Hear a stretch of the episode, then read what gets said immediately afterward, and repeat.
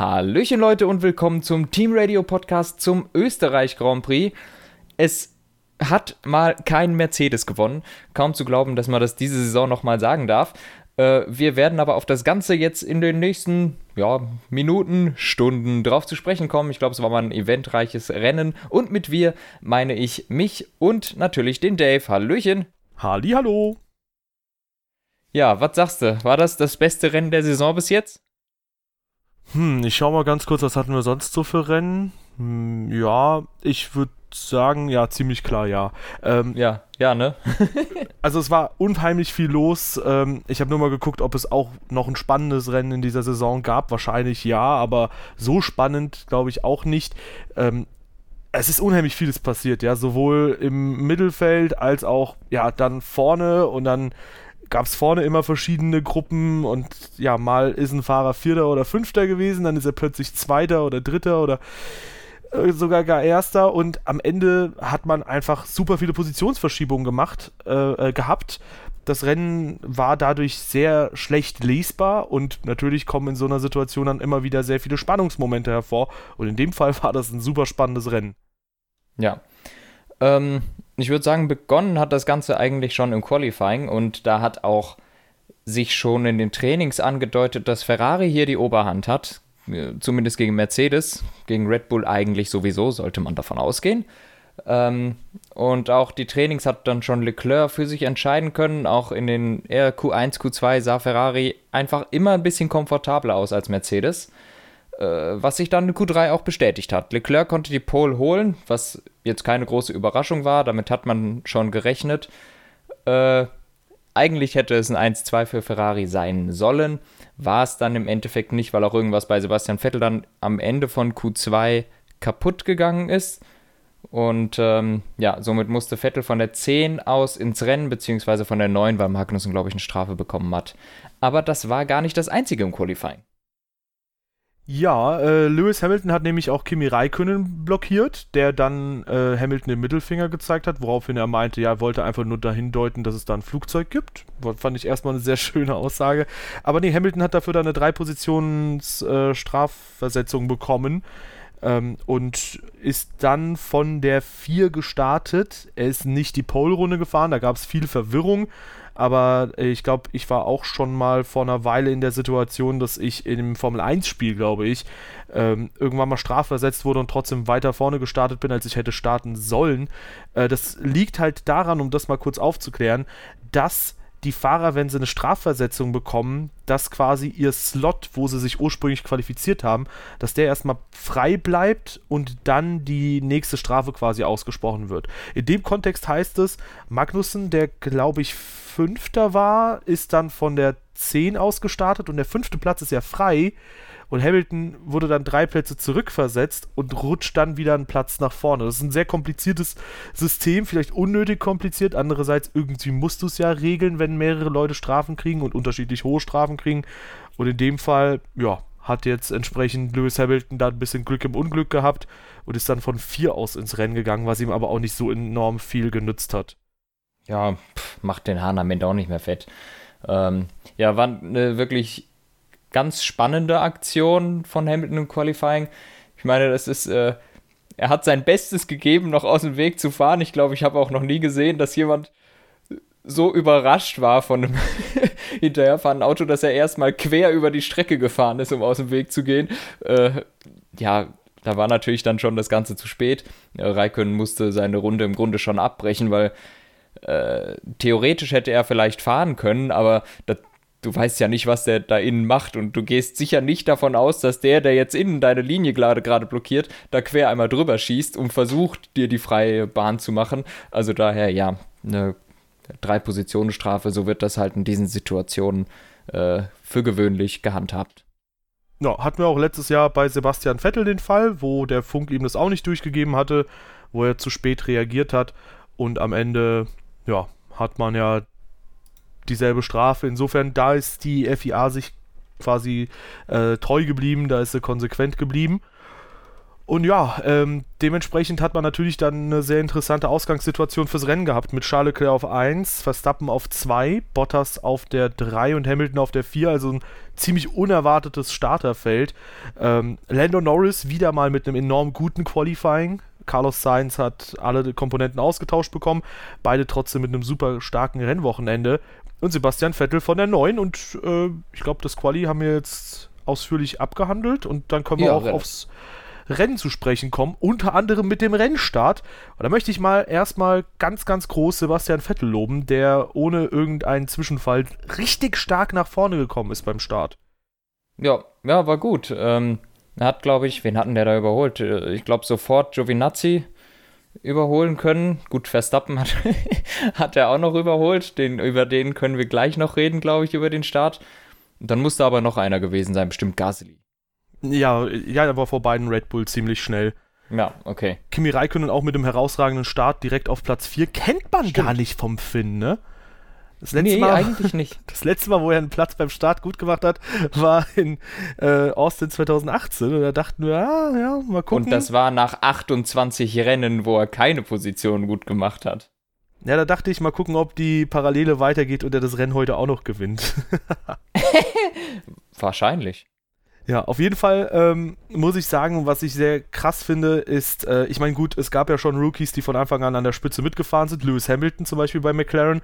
Äh, Lando Norris zum Beispiel möchte ich aber äh, nochmal äh, besonders hervorheben, weil der ja eigentlich in ein vermeintliches Mittelfeld oder hinteres Mittelfeldauto reingekommen ist. Und dann muss er in Runde 1 fighten gegen Verstappen, äh, bisschen später auch noch gegen Vettel, aber auch gegen Raikönnen und Hamilton. Also äh, was das für eine krasse Situation ist, ist halt echt heftig dann gewesen beim Start. Aber ist alles gut gegangen für alle Fahrer. Ähm, außer halt Verstappen, der da so ein bisschen das Auto abgewürgt hat beim Start und dadurch mhm. einige Plätze verloren hat. Ja, also was da passiert ist, ja gut, man muss davon ausgehen, dass Verstappen mit der Kupplung ein bisschen zu vorsichtig war, beziehungsweise mit dem Gas zu vorsichtig war und dann hatte er mehr Grip hinten als gedacht, hat nicht genügend Schlupf an den Reifen gehabt und dann plötzlich fängt an, der Motor zu stottern. Das ist wie wenn man halt das Auto abwirkt. Nur ein Formel-1-Auto geht dann halt in Anti-Stall-Modus, äh, wie, wie man das so schön nennt. Das heißt, der, das, das Auto haut dann, bevor der abwirkt, plötzlich automatisch wieder die Kupplung rein. Das ist bestimmt ein ganz tolles Gefühl, wenn du gerade auf dem Gas bist, Kupplung kommt oder zack, ist die Kupplung wieder voll drin, hast überhaupt keinen Zug mehr und alles wieder von vorne.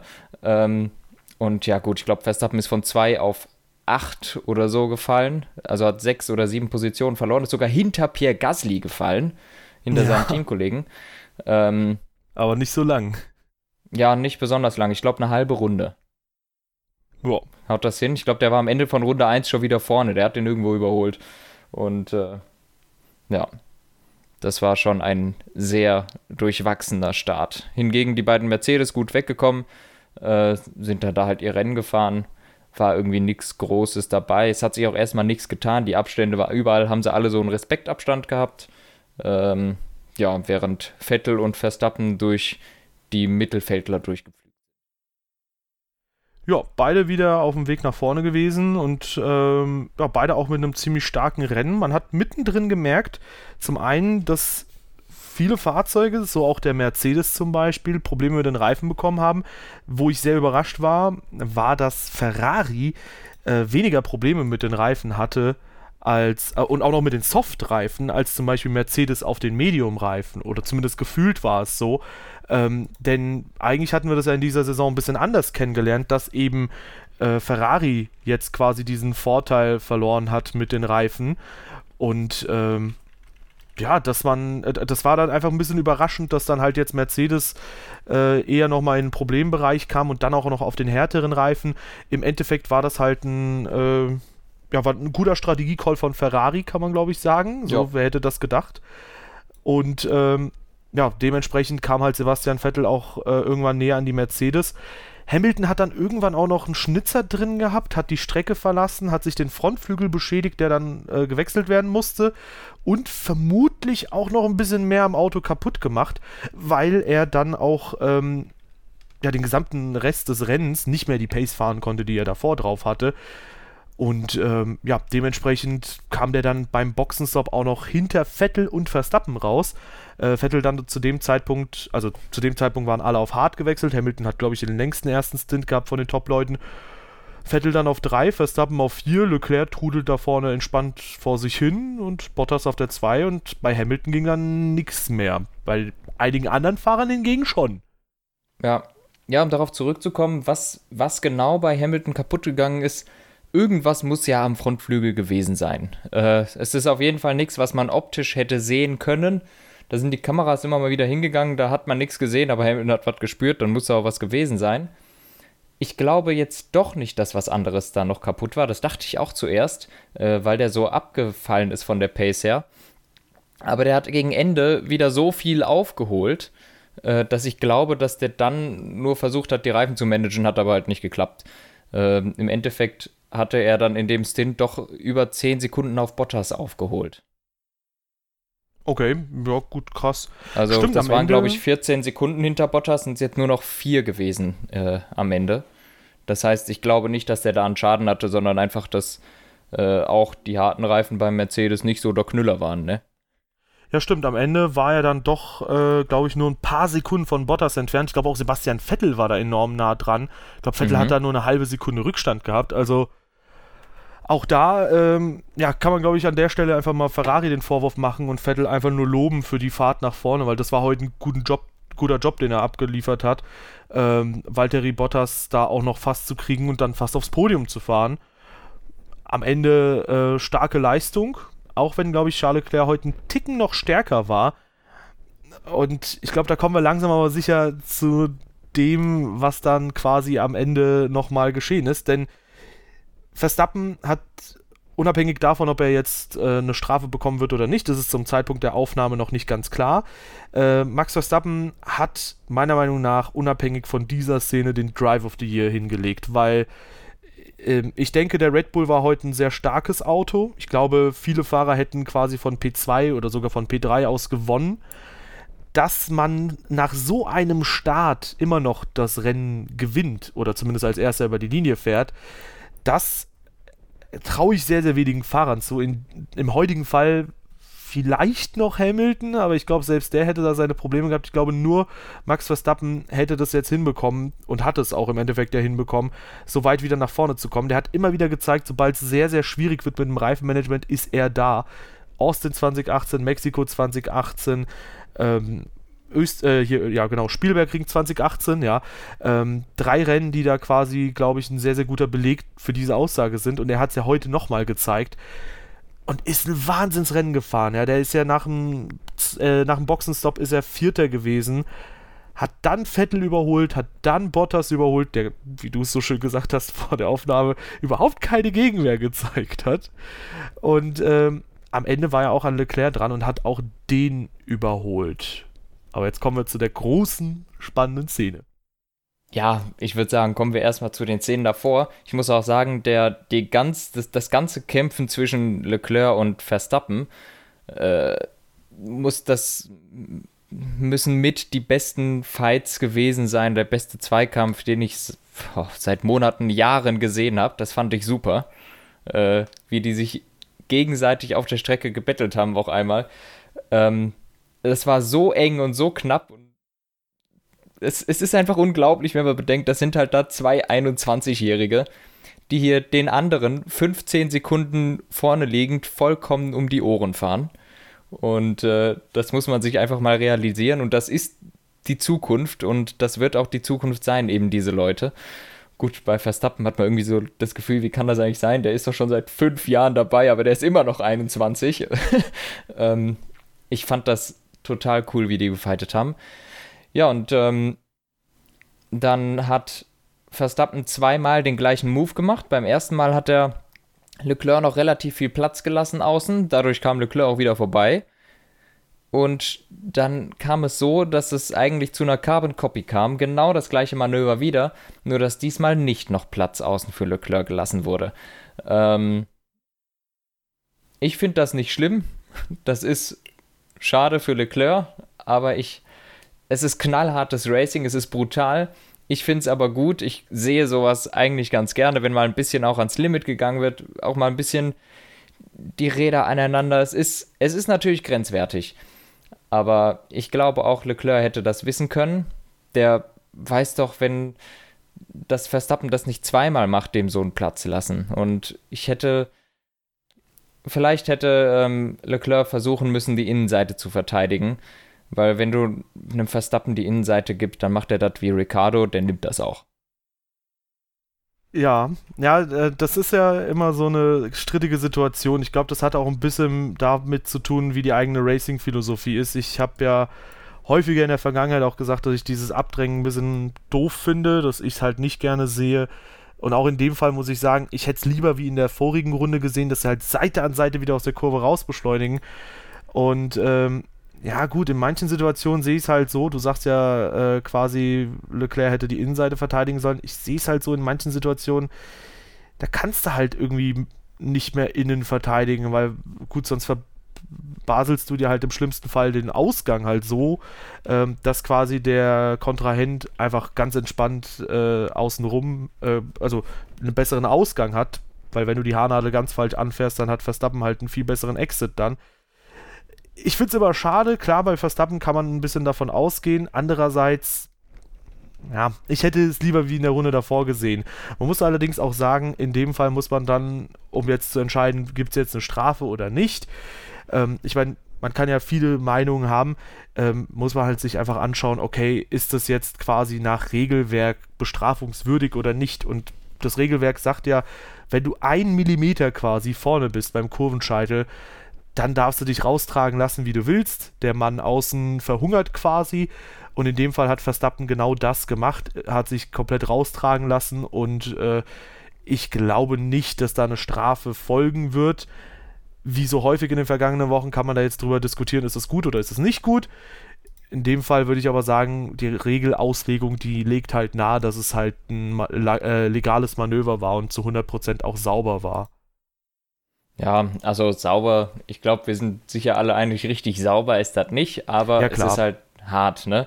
Ähm, ich glaube auch nicht, dass das eine Strafe gibt. Erstens, ich fände das schon wieder schwachsinnig, wenn man da schon wieder eingreift, aber auch auf der anderen Seite ähm, habe ich gerade ein Interview auch noch mit Leclerc gelesen, der da eine ja, sehr realistische Sicht auch drauf hat. Er hat gesagt, ja, äh, aus meiner Sicht war das nicht fair. Das erste Überhol, der erste Überholversuch war fair, da hat er mir Platz gelassen, beim zweiten Mal nicht. Er hat aber dann noch da hinzugefügt, äh, im Endeffekt glaubt er, hätte es das Endergebnis sowieso nicht geändert, weil äh, wenn, wenn er es da dann anders gemacht hätte, dann wäre die Runde später auch irgendwie vorbeigekommen, weil der Red Bull eben so viel schneller war zu dem Zeitpunkt. Und ich glaube, das fasst eigentlich ganz gut zusammen. Natürlich wird das nicht äh, die Bewertungsgrundlage der Stewards sein, äh, ob Verstappen so oder so vorbeigekommen wäre oder nicht. Aber äh, Leclerc selbst geht auch davon aus, dass er nicht noch hätte drei Runden lang diesen Bullen hinter sich halten können. Und davon gehe ich eigentlich auch aus. Ja, ich denke auch. Ich glaube auch, das war eine ziemlich klare Sache. Verstappen war halt am Ende so viel schneller. Das ist halt unglaublich gewesen, was für ein Pace-Unterschied da war ähm, ja, trotzdem, ich finde, über solche Szenen, da sollte man diskutieren und am Ende, gut, da werden die Stewards ja irgendeine Entscheidung fällen. Ich glaube auch nicht, dass es bestraft wird. Aber auch schön zu sehen, dass Leclerc so erwachsen damit umgeht. Der hat ja immer wieder ein bisschen in der Vergangenheit jetzt gestrauchelt und ich hatte auch ein bisschen Angst, dass er vielleicht eventuell wie in Monaco zu hitzköpfig ist oder wie auch in Baku zu unkonzentriert oder so. Ähm, und auch in, gut, in Kanada war es nur die Pace, die gefehlt hat, aber ich hatte ein bisschen Angst, dass Leclerc eventuell da äh, wieder einen kleinen Fehltritt sich leistet und vielleicht in der Situation zu aggressiv gegen Verstappen agiert. Aber in dem Fall sind die ja beide ziemlich sauber gegeneinander gefahren. Wie gesagt, im Rahmen des Reglements, also auf der Strecke war es natürlich nicht kontaktfrei. Aber ja, am Ende des Tages äh, kann man, glaube ich, einfach festhalten, ähm, also ich glaube jetzt nicht, dass da eine Strafe ausgesprochen wird. Ich glaube, du hast es auch so gesagt. Ähm, so oder so, heute hat der Motorsport für dich gewonnen, weil das war ein enorm schönes Rennen. Das war ein richtig, richtig starkes Rennen. Ja, ja, ja, auf jeden Fall. Ähm, vor allem hatte der Sport dieses Rennen jetzt auch wirklich mal bitter nötig. Oh ja. nach den letzten Rennen, die ja alle so ein bisschen Medium waren. Jetzt mal bis auf. Äh, Medium. so im Reifensprech. Oh, es war Medium. Ja, ja, das Rennen heute war hart. Soft. Ja. Aber man, man, man müsste es eigentlich umdrehen, weil wenn das Rennen soft ist, heißt ja im Prinzip, glaube ich, dass es halt nichts passiert. Aber einigen wir uns hm. drauf, das Rennen heute war echt schön. Ja, ja, genau. Äh, ja, nee, fand ich echt gut. Äh, natürlich am Ende äh, Leclerc frustriert, aber wie gesagt, der weiß auch so, dass er das nicht gewonnen hat. Aber es ist, glaube ich, auch ganz egal, wie du, äh, ob du jetzt fair oder unfair zwei Runden vor Schluss überholt wirst. Ich glaube, du bist da mit dem besten Ergebnis deiner bisherigen Karriere gar nicht so glücklich, äh, ja. verständlicherweise. Wie auch schon in äh, Bahrain, ne? Ja, ach, das war aber auch noch, das war ja noch viel furchtbarer. Bahrain war ja wirklich furchtbar. Ähm, ja, und jetzt, also Ferrari will diese Saison nicht gewinnen. Es scheint nicht zu funktionieren. Jetzt gewinnt sogar Red Bull vor Ferrari ein Rennen. Ja, Glückwunsch. Aber ja, sorry. Der Ferrari ist eigentlich in jedem Rennen bisher besser gewesen als der Red Bull. Und jetzt sind die trotzdem die, die abstauben. Ja, außer es vielleicht, will einfach nicht funktionieren bei Ferrari. Außer vielleicht hier. Allerdings, ähm, um auch mal eine etwas andere Perspektive auf die Sache zu bringen, ähm, wenn Sebastian Vettel im Q3 hätte fahren können, hätte das nicht nur eine schlecht, also gut, das ist jetzt ein richtiges hätte wäre wenn, weil dann könnte man sagen, ja, vielleicht wäre Verstappen von Platz 3 aus besser von der Stelle gekommen quasi. Aber wenn Vettel quasi so ein bisschen auch als Schutzschild da gewesen wäre, und ich glaube, das ist halt nicht wegzudiskutieren, dass du dir im Verkehr halt ein bisschen die Reifen kaputt mhm. fährst, mhm. vielleicht wäre da irgendeine andere strategische Möglichkeit halt offen gewesen, dann glaube ich, hätte Ferrari zumindest bessere Karten gehabt, dieses Rennen heute zu gewinnen. Nicht in Form von Sebastian Vettel, weil ich glaube, der war heute ein Ticken langsamer als Leclerc, also genau umgekehrt rum zu Kanada letzte Woche, äh, vor zwei Wochen. Drei vor drei Wochen. Oh Gott, es ist schon eine Weile her. Ähm, mhm. Ja, aber auf jeden Fall glaube ich, hätte der ähm, definitiv, äh, also das, das hätte definitiv die Chancen von Ferrari, sagen wir es mal so, nicht geschmälert. Und ja, die von Verstappen schon eher. Ja. Äh, besonders, glaube ich, einen Ferrari zu überholen, ist eben ungemütlich, weil die 10 km/h Topspeed-Vorteil äh, haben. Aber ja, ja, ähm, Leclerc wirkte wirklich on top eigentlich das ganze Wochenende. Äh, war auch, ja, ich würde auch sagen, Ticken stärker unterwegs als Vettel. Äh, die Pace war ähnlich, aber man hatte immer das Gefühl, dass Vettel ein bisschen schneller seine Reifen durchgefressen hat, was natürlich auch daran liegen kann, dass er ein bisschen mehr Verkehr hatte. Aber Vettel hatte immer mal wieder so ein paar Zehntel aufgeholt auf Leclerc, aber gegen Ende des Stints wurde er immer ein bisschen langsamer. Und ähm, da glaube ich, hatte Leclerc vielleicht auch seine Reifen ein bisschen besser im Griff. Auf jeden Fall waren die aber beide eigentlich gut unterwegs und Ferrari hätte hier ein besseres Ergebnis eigentlich auch haben können. Im Endeffekt sind sie jetzt doch wieder nur Zweiter. Ähm, ja, aber überhaupt nicht geredet haben, haben wir darüber. Erstens, äh, Lewis Hamilton ist mal nicht auf dem Podium. Oh ja. Und das, das wundert mich auch. Ich hätte hätt fast gedacht, der landet in jedem Rennen dieses Jahr auf dem Podium. Aber gut, passiert. Wenn Konkurrenz da ist, ist die Konkurrenz als hart. Ähm, gut, ein Mercedes ist trotzdem da. Und ja, Verstappen und Leclerc sind jetzt auch die zwei einzigen, die es geschafft haben, vor beiden Mercedes ins Ziel zu kommen. Okay, ja. Mhm. Naja, ins Ziel gekommen ist Sebastian Vettel in Kanada auch vor beiden Mercedes ja, brauchen wir nicht wieder Niemals aufzurollen. Ja. ja, aber ansonsten ähm, schönes Rennen heute. Lass uns aber vielleicht mal, wenn wir die Top-Themen nochmal abgeschlossen haben, auf die Fahrer weiter hinten eingehen. Jo. Denn während der eine Fahrer einen Sieg holt, wird der andere vom Teamkollegen überrundet. Äh, es geht um Pierre Gasly und das Ding ist, wir thematisieren das ja immer und immer wieder, aber ich werde auch nicht müde und der Typ, der kriegt es auch nicht mehr und mehr gebacken. Geschissen. Ja ja, äh, mal endlich ein gutes Ergebnis einzufahren. Pierre Gasly, siebter Platz, äh, holt sechs Punkte und das bei Red Bulls Heim Grand Prix. Da vom Teamkollegen überrundet zu werden, ich glaube wirklich, dass man sich das bei Red Bull jetzt nicht länger anschauen wird. Und ich glaube, gerade jetzt hat man dann sehr guten Grund zu sagen, hey, also entweder ich sag mal so, entweder er fliegt jetzt heute nach dieser Blamage quasi zurück ins äh, Toro Rosso-Team oder spätestens während der Sommerpause. Ich glaube nicht, dass er die Saison bei Red Bull zu Ende fahren wird, weil egal was du quasi ähm, an Leistung mit Kwiat oder mit Albon ins Team holst, schlechter kann das Team nicht dastehen. Im schlimmsten Fall sind sie immer noch Dritter in der KWM. Und ich glaube, Albon und auch Kwiat würden im Moment mindestens gleich stark performen. Ja. Ich, also, erinnere mich, ich erinnere mich nicht an Rennen, wo Kwiat von Ricardo oder so überrundet wurde. Und äh, der, der war ja auch kein Nasenbohrer, der Ricardo. Der war ja auch zu seinen äh, ja, Zeiten 2016, 15 und so. Der war ja durchaus, also der hat ja Vettel geschlagen in der Hybrid-Ära auch und weiß ich nicht, wenn Kwiat sich nicht überrunden lässt und so stark übertölpeln lässt, eigentlich müsste das Gasly auch gelingen. Ja, ähm, sagen wir so, ein, zwei, drei Pünktchen können auch Kwiat und Albon im Red Bull holen und mehr holt Gasly ja auch meistens nicht. Äh, ja, ist, also ich finde es einfach äh, inakzeptabel. So, so einfach ist es. Die Pace von Gasly ist inakzeptabel für ein Top-Team. Ja, vor allem ähm, das Ding ist, er hat sich von einem McLaren besiegen lassen. Das, das nicht zum ersten Mal, ne? Das, ja, genau, das, das ist ja das Ding. Wir haben in Australien schon ein bisschen, bisschen drüber diskutiert. Da war es halt das erste Rennen. Jetzt ist es das achte Saisonrennen, neunte. Oh, sorry, ich bin gegen das Mikro gekommen mit dem Finger. Ähm, das ist ein neunte Saisonrennen oder so. Und da darfst du dich nicht von einem Rookie schlagen lassen ja, in einem McLaren. Null Steigerung. Null Steigerung äh, von der Pace von Gasly im Laufe der Saison. Ja, zwischendurch hat er es mal vielleicht aufblitzen lassen, hier oder da, dass es vielleicht ein bisschen vorangeht, aber ja, kommen wir vielleicht lieber zu positiven Sachen. Also Lando Norris habe ich eh schon hervorgehoben, Carlos Sainz vom letzten, ich glaube sogar von der Box aus, oder? Auf jeden Fall. Nee, Russell war, in der, Russell war auf der Box, Carlos Sainz war auf dem letzten. Dennoch, Stimmt, Russell und Albon. Carlos Sainz, äh, hast du recht, ja, auf die 8. Äh, ich finde, der wird immer so ein bisschen unter Wert verkauft, weil so ein Augenmerk auf äh, Lando Norris ist, aber auch Sainz liefert richtig, richtig gute Leistungen ab.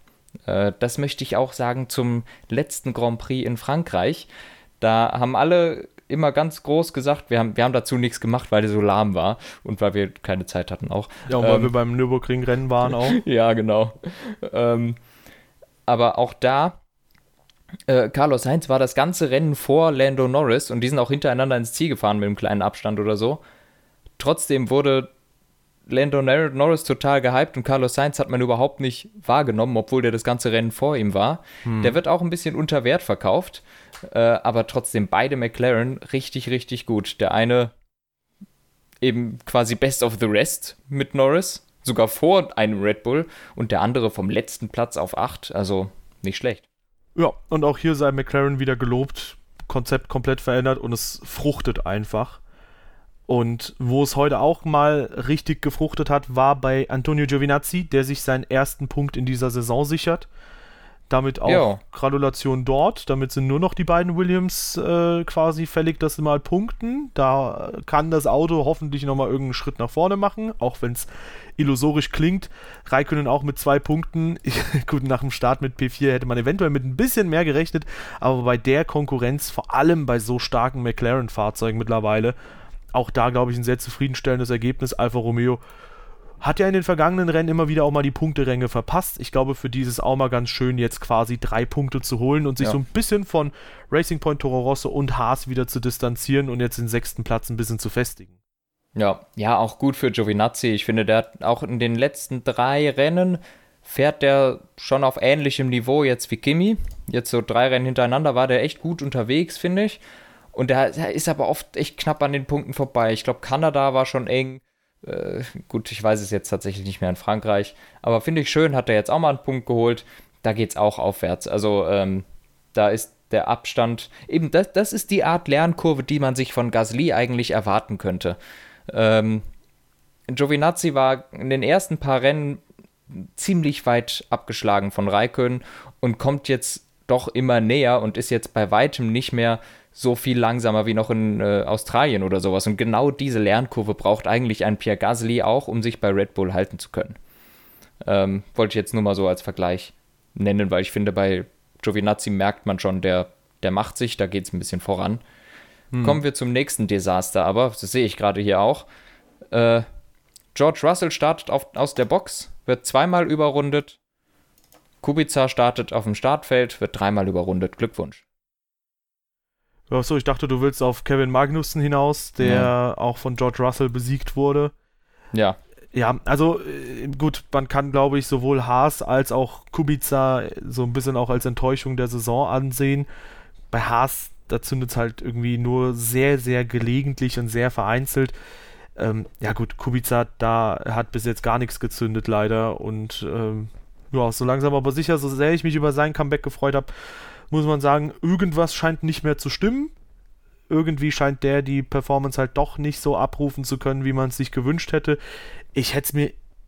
Also es gibt wenig, was ich mir mehr gewünscht hätte in dieser Saison, als dass Kubica dann auch super performt und eventuell allen Kritikern es auch irgendwie zeigt, dass er doch irgendwie das alles noch drauf hat und so, aber ja, da läuft es überhaupt gar nicht.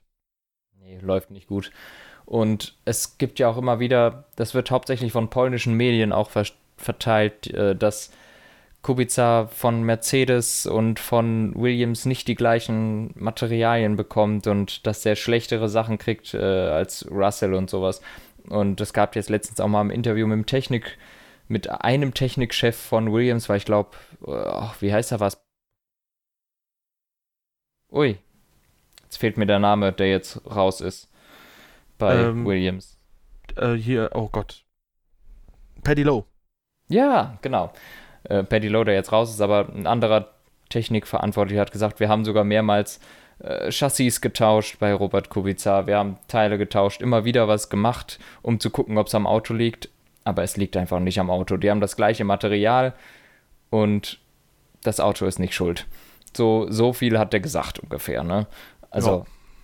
Ja, und was hätte, was hätte äh, Williams für einen Grund, vor allem Kubica schlechter dastehen zu lassen? Gar keinen. Gar keinen. Das, das ist das nur ist ja dumm. Das Ding. Ja, und im Endeffekt, ähm, das wird ja auch immer wieder bei Mercedes diskutiert, dass Bottas irgendwie weniger Leistung bekommen soll als Hamilton, wo ich mir immer denke, Leute, die anderen Teams, die klopfen schon an. So in Frankreich kannst du nicht sagen, ja, die wollen Hamilton unterstützen. Äh, da war Leclerc direkt dran an Valtteri Bottas. So, da geht es um WM-Punkte und jedes Team möchte natürlich beide Autos möglichst weit nach vorne bringen.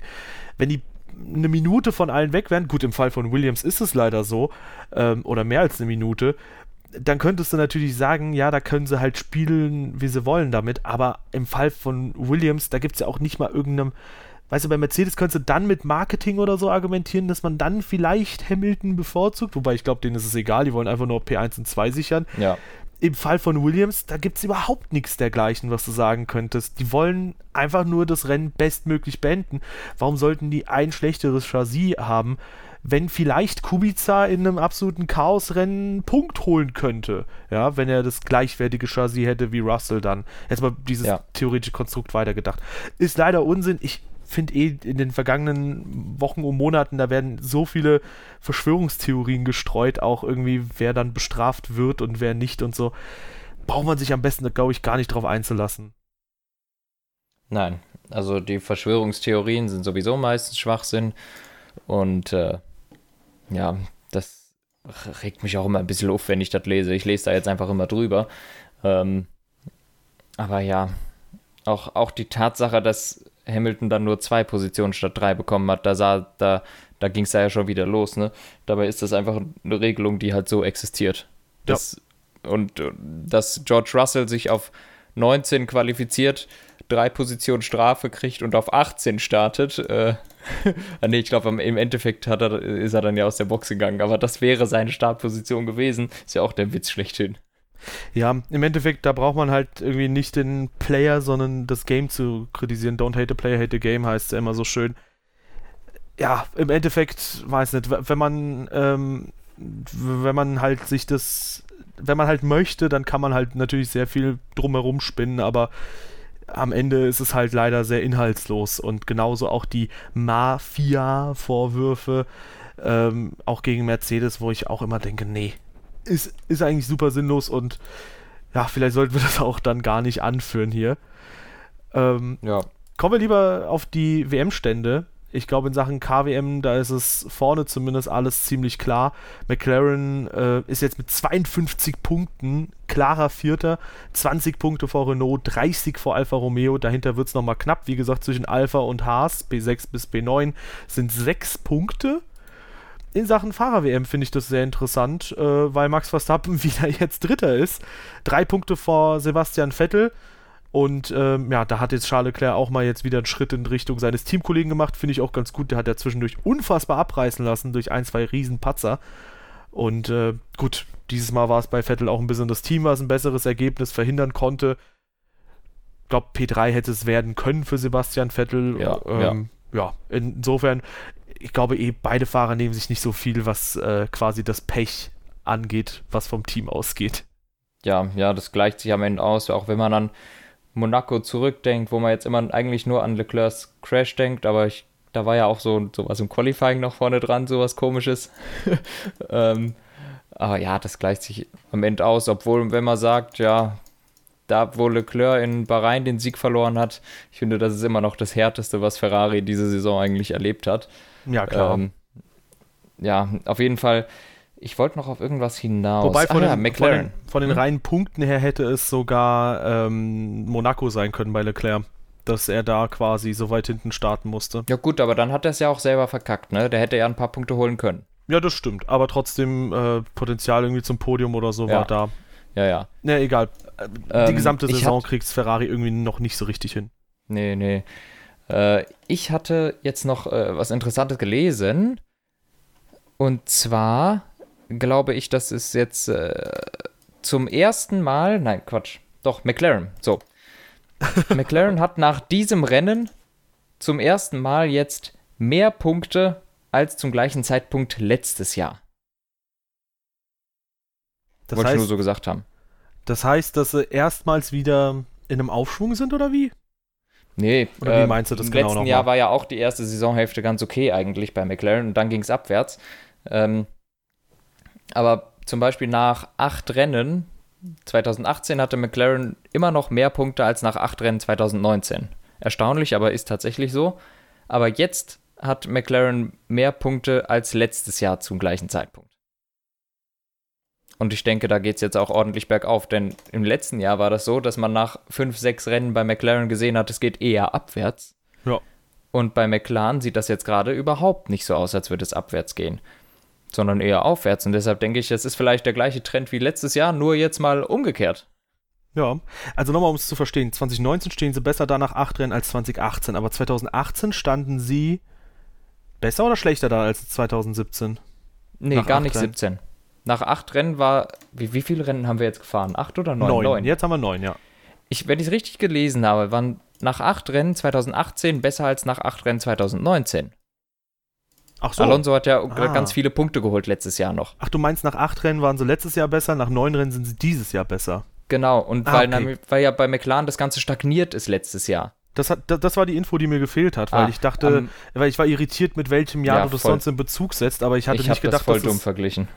ich hatte äh, nicht gedacht, dass du es quasi mit der Anzahl der Rennen quasi vergleichst. Also für ja, die Zuschauer, ja, nach acht Rennen stand Mac McLaren letztes Jahr noch besser da, nach neun Rennen stehen sie dieses Jahr besser da.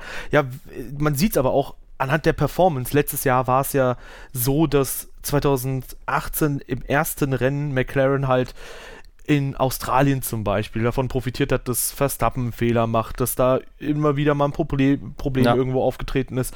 Alonso war dann, glaube ich, im ersten Rennen Vierter oder Fünfter.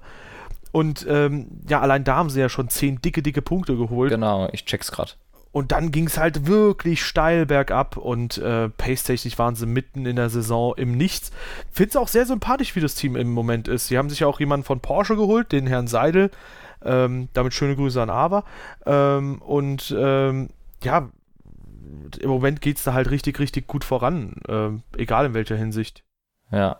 Ja, ich habe gerade mal die Tabelle von 18. Tatsächlich, also McLaren hat in den ersten paar Rennen richtig gut gepunktet. Äh, Alonso war Fünfter, Siebter, Siebter, Siebter, Achter. Also ordentlich. Dann dreimal DNF läuft. Dann zweimal Achter und dann ging es eigentlich nur noch abwärts. Und auch Van Dorn war Neunter, Achter. Dann mal aus dem Punkt nochmal Neunter. Hat auch ein paar Pünktchen geholt. Aber tatsächlich ab so Kanada, Ja. Kanada, Frankreich, Österreich, da kam so die Wende, dass eigentlich nur noch ganz wenig gegangen ist. Und hoffen wir, dass das dieses Jahr nicht passiert. Und es sieht auch nicht so aus, denn die sind ja auch immer schlechter geworden von den Positionen her. McLaren wird immer besser, beziehungsweise bleibt gleich jetzt. Finde ich gut. Ja, im Moment klare vierte Kraft. In den meisten Fällen zumindest. Ja, vor, vor dem Werks Renault. Ja, und in Silverstone, da wird ihnen das Konzept auch ordentlich helfen. Da brauchst du nämlich auch äh, ziemlich viel Power. Und ja. ähm, die fehlende Power des Renault-Motors holen sie sich wieder zurück, indem sie wenig Luftwiderstand haben. Ich glaube, auch das wird ein ziemlich gutes Rennen. Deutschland ähnlich, gut, dann Ungarn vielleicht weniger, aber dann in Belgien und äh, in Monza dürfte es wieder deutlich besser aussehen. Ich, ich muss sagen, ich tue mich inzwischen echt schwer mit diesen Begriffen, das ist eine Powerstrecke, das ist das, blub. Wirkt immer so ein bisschen lächerlich, wenn der Honda dann in Österreich gewinnt. Ja, das stimmt, wobei du ja in Österreich zwei Sachen brauchst. Und wir hatten ja darüber diskutiert, ob Ferrari zum Beispiel in Österreich siegfähig ist. Ich habe habe da ja gesagt, ja, ich denke schon. Ähm, du, du hast ja eher gesagt, die Geraden sind vielleicht zu kurz. Das Ding an Österreich zum Beispiel ist, du brauchst halt viel Power auf den Geraden, aber auch gute Traktion. Und gut, im Fall von Traktion könnte man halt sagen, Mercedes hat eigentlich auch gute Traktion mhm. gezeigt. Ich glaube halt, Red Bull hat sie an für sich. Und bei Mercedes hat wahrscheinlich dann ähm, also wahrscheinlich waren es die strengen Temperaturen und vielleicht auch die Reifenmischung, die der Mercedes überhaupt nicht in die Karten gespielt haben dieses Wochenende. Also würde schon sagen, im Prinzip kann man es so kategorisieren, nur halt mit der Einschränkung, die äußerlichen Umstände müssen auch passen. Ja. Ja. Ansonsten wollen wir vielleicht noch zwei, drei ganz kurze Worte zu Frankreich verlieren. Also. Bitte. Äh, ja, Hamilton gewinnt das Rennen. Äh, also same story as Always. Ähm, Valtteri Bottas knapp vor Leclerc, das war sehr, sehr knapp am Ende nochmal. Sebastian Vettel hat da im Quali mal ein bisschen das versemmelt. Diesmal war es nicht Ferrari dann. Und äh, fährt dann trotzdem auf P5 äh, zurück. Quasi das Maximum, was man sich da holen konnte. Und äh, Pierre Gasly bekommt durch die Strafversetzung von Danny Ricciardo gerade so noch einen Punkt. So gesehen ist Vettels P5 Best of the Rest. Ähm, ja, wenn man bedenkt, dass er als Konkurrenz ja nur die beiden Mercedes, sein Teamkollegen und Verstappen hat. Ja, schön zusammengefasst. Vielen Dank. Und das, obwohl ich das Rennen nicht mal gesehen habe. ah, schwierig, war aber richtig.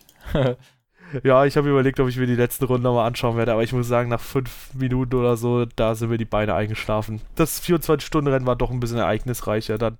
Ja, ein bisschen vielleicht, ne? Ja. Gut.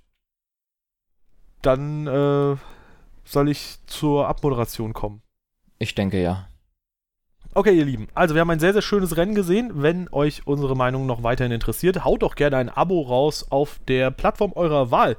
Dann könnt ihr uns immer folgen und ihr bekommt immer, ja, denke ich, eine Benachrichtigung, spätestens wenn ihr die Glocke gedrückt habt, die es ja zumindest bei YouTube gibt. Ich weiß nicht, wie es bei anderen äh, Nachrichtendiensten aussieht oder Podcast-Portalen. Aber ihr könnt uns selbstverständlich auch noch eine Bewertung dalassen. Eine positive, wenn möglich. Das hilft natürlich bei der Sichtbarkeit, damit wir auch von anderen Motorsport-begeisterten Leuten gefunden werden und damit auch der Motorsport in Deutschland ein wenig größer wird, auch in Sachen Podcast. Hilft auf jeden Fall weiter. Ansonsten checkt unsere Social Media Kanäle aus. Twitter sowie Instagram sind in der Beschreibung verlinkt, ebenso wie unsere Community Discord, wo immer wieder schön über äh, Motorsport diskutiert wird, auch zu anderen Motorsportarten, also nicht nur zur Formel 1. Außerdem, äh, ja, könnt ihr da auch unsere F1-Tippspiele in der Beschreibung finden. Auch das etwas sehr, sehr Schönes und wir melden uns dann spätestens zum Silverstone-Rennen wieder. Mhm. Ja. Bis dann. Ciao.